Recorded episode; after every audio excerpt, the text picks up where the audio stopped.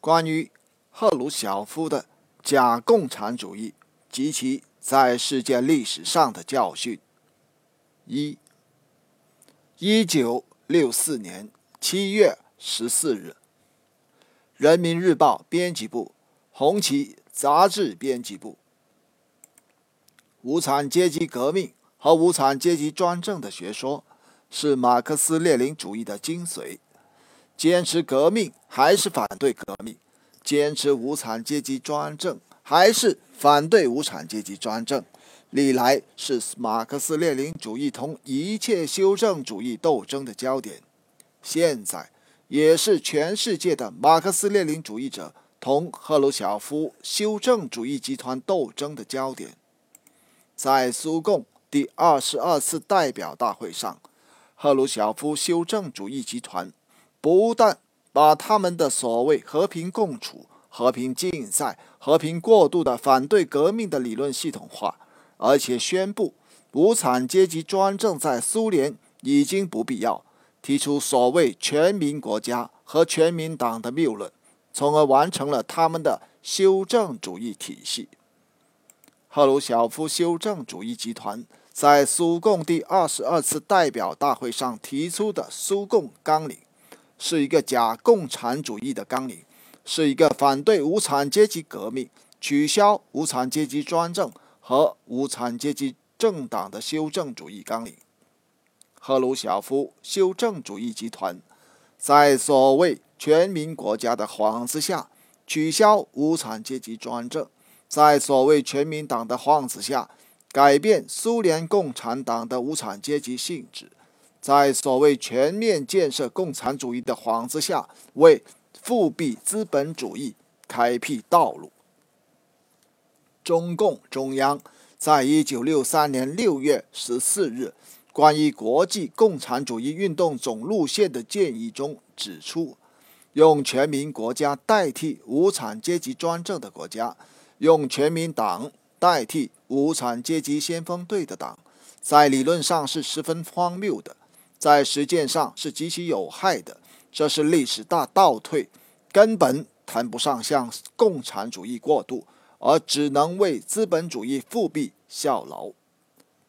苏共中央公开信和苏联报刊强词夺理地为自己辩解，并且指责我们对全民国家和全民党的批评是什么？远离马克思主义的论断是什么？脱离苏联人民的现实生活是什么？要他们向后倒退？好吧，我们现在就来看一看，究竟是谁远离马克思列宁主义？究竟苏联的现实生活是怎样的？究竟是谁要苏联向后倒退的吧？社会主义社会和无产阶级专政，怎样认识社会主义社会？在整个社会主义阶段中，究竟存在不存在阶级和阶级斗争？究竟是应当坚持无产阶级专政，把社会主义革命进行到底，还是取消无产阶级专政，为资本主义复辟开辟道路？对于这些问题，必须根据马克思列宁主义的基本原理和无产阶级专政的历史经验，给予。正确的回答：社会主义社会取代资本主义社会，这是人类社会发展史上的大飞跃。社会主义社会是从阶级社会向无产阶级社会过渡的重要的历史时期。经过社会主义社会，人类将进入共产主义社会。社会主义社会制度比较。资本主义社会制度具有无比巨大的优越性。在社会主义社会里，无产阶级专政代替了资产阶级专政，生产数据的公有制代替了生产数据的私有制。无产阶级由被压迫、被剥削的阶级变为统治阶级，劳动人民的社会地位发生了根本的变化。无产阶级专政的国家，对于广大劳动人民实行资本主义社会所不可能有的最广泛的民主，只是对于少数剥削者实行专政。工业国有化和农业集体化为社会生产力大发展开辟了广阔的前途，保证了社会生产力以旧社会所不能比拟的速度向前发展。但是，不能不看到，社会主义社会是从资本主义社会脱胎而出的社会，是共产主义社会的初级阶段。它还不是在经济以及其他方面完全成熟了的共产主义社会，它不可避免地带有资本主义社会遗留下来的痕迹。马克思在谈到社会主义社会的时候，我们这里所说的是这样的共产主义社会。它不是在它自身基础上已经发展了的，恰好相反，是刚刚从资本主义社会中产生出来的。因此，它在各方面，在经济、道德和精神方面，都还带着它脱胎出来的那个旧社会的痕迹。列宁也指出，在共产主义第一阶段社会主义社会中。共产主义在经济上还不可能完全成熟，还不能完全摆脱资本主义的传统或痕迹。在社会主义社会里，还存在着工农之间、城乡之间的差别，还存在着体力劳动和脑力劳动之间的差别。资产阶级法权还没有完全取消，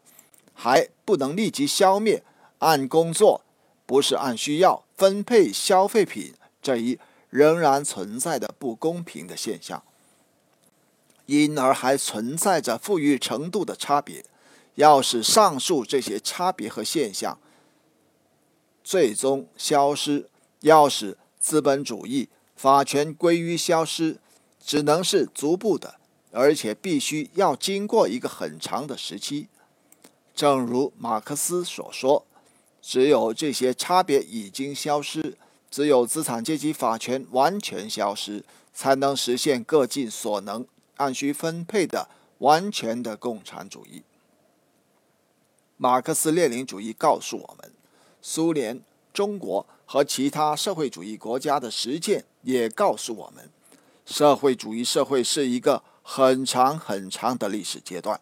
在这个历史阶段中。贯穿着资产阶级和无产阶级的阶级斗争，存在着资本主义和社会主义两条道路谁战胜谁的问题，存在着资本主义复辟的危险。中共中央在一九六三年六月十四日关于国际共产主义运动总路线的建议中说，在无产阶级获得政权以后的一个很长的历史时期中，